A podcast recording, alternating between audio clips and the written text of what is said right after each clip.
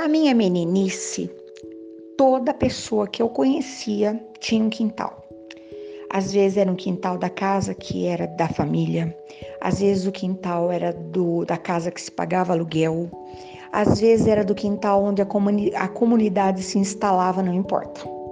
Na primeira oportunidade, toda, toda a família fazia a sua horta, o seu jardim, seu pé de cebolinha, seu canteirinho de qualquer coisa, de beterraba, de cenoura, de tomate. E já plantava alguma coisa, tipo um pé de limão primeiro, um pé de goiaba, às vezes nem precisava. O passarinho mesmo comia goiaba e já dava um, comia goiaba e já dava um jeito de deixar ali garantido a alimentação para as suas próximas gerações. Manga, laranja, ah, era uma beleza. Talvez essa eram tempos tão difíceis, né? Porém, esse detalhe era prestimoso. A maioria de nós, enquanto crianças, não tinha ideia do que isso representava. Eu não tinha ideia do que era isso. Achava tudo muito normal. Mas me lembro que certa feita, enquanto criança, fazendo arte de criança, nós estávamos diante de um pé de manga, eu acredito, que haviam muitas, né? Tinha manga de tudo quanto é jeito. Algumas mangas eu nunca mais vi. Manga bourbon, coração de boi, manga coquinho, manga formiga. Tudo agora ficou meio estranho, mas enfim. E nós provávamos e jogávamos fora, provávamos e jogávamos. Brincávamos de jogar abacate. E meu avô, certamente extremamente consciente do que as coisas são de fato, Somente o tempo nos traz essa sabedoria e esse olhar. Ficou muito zangado e disse que a gente não devia fazer aquilo. A vida vai cobrar de vocês essa disfarçatez, seus enxeridos, né? E deu uma lição de moral e disse assim: olha, vai chegar uma hora que o mundo não terá essa fartura. Porque não havia muitas coisas que hoje nós temos, né? Mas havia uma fartura de comer, comer comida havia. Todo mundo compartilhava com todo mundo. Eu não me lembro, nos meus tempos de menina, de alguém fazer qualquer coisa, um pão, um bolinho, uma, nada, e não mandar para os vizinhos. As crianças estavam acostumadas, ninguém nem questionava. Embrulhava o pratinho, era uma provinha, era um tiquinho, mas todo mundo ganhava. Eu tenho essa herança, ainda adoro compartilhar, né? Ando meio cuidadosa porque falo, será que as pessoas gostam disso ainda, né? Foi tão diferente minha criação, né? Mas enfim. E eu lembro muito dessa história do meu avô. Claro que eu achava que nunca ia acreditar, né? Nunca ia acontecer. Ele fala assim: olha, um dia vocês vão ter que comprar uma banana, que vão ter que comprar uma manga.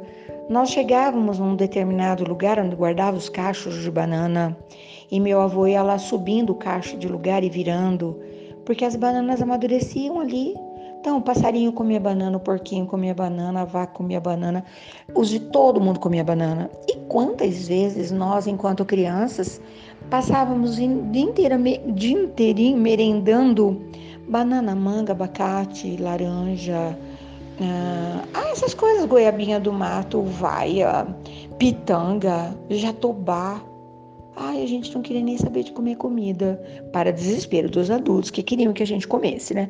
Arroz, feijão, abobrinha, chuchu. E a gente falava, acho que eu não gosto disso, né? Acho. Tudo feito com tanto capricho, mas enfim. E para minha surpresa, nem demorou tanto tempo. E de fato, eu ainda sou do tempo que vendia banana por dúzia. Ai, ai. Que as pessoas escolhiam as maiores. Aí alguém falou: Ah, é? Vamos vender então, vamos colocar na balança. Você quer escolher as frutas maiores? Você vai pagar pelo preço, já que você está levando mais. Quem que vai ficar com as pequenas? Não é? Bom, mas a minha admiração maior de tudo foi quando eu vi para vender, e claro, comprei, porque também não tinha, né? Uh, manga, laranja, limão quem imaginava que um dia isso seria possível? Bom, depois veio, né? Amora, pitanga. Não é? Você consegue imaginar um negócio desse? Que coisa mais maluca. Bom, já bastava, né? Não, não bastava. Essa semana eu precisava, adoro um tomate, né? Tudo bem que eu já nem sei se dentro do tomate tem tomate, né? Eu ando meio questionada. O sabor já não está mais lá, tá? Aqui em casa uh, cultivamos, mas nessa época nós não temos, então precisa comprar tomate. Eu sinto falta daquele gostinho de tomate, sabia? Esqueceram de injetar o tomate. Ele tem cara de tomate, ele tem brilho de tomate, ele tem modelo de tomate, mas ele não tem tomate. Esqueceram de colocar. Colocaram outra coisa lá dentro. E eu precisava de tomate, comprei.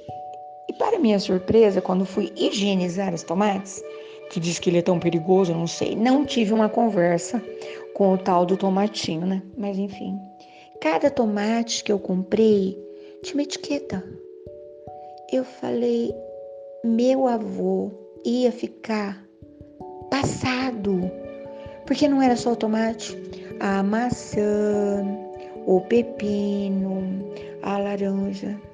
Eu fiquei imaginando, é um trabalho novo, etiquetador de tomate? Eu precisava muito te contar isso.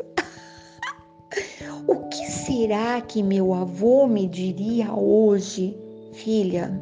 Não desperdiça que vai te fazer falta. Eu tô aqui pensando comigo, hein? Quer desperdiçar, não? Hum, eu acho que hoje eu vou ficar mais atenta ainda, hein? Será que eu devo guardar aquela etiquetinha do tomate também? Será que ela tem alguma coisa decodificando qualquer coisa que eu não entendi? Que papo mais esquisito esse, né? Que esquisito. Estou aqui, pesarosa, pensativa, reflexiva. A minha filosofia não alcançou esse negócio aí. Bom dia, boa tarde, boa noite. Você tem alguma coisa para me falar sobre esse assunto? Certeza que tem, né? Vou ficar sentadinha lá no portão te esperando. Venha me contar que história é essa. Ah, o que é que está acontecendo? E quais são os novos planejamentos? Uau! Eu acho que eu fiquei meio assim, hein? Entendeu? Tomatinho vermelho, pela estrada rodou. Conhece? Pois é, até qualquer hora.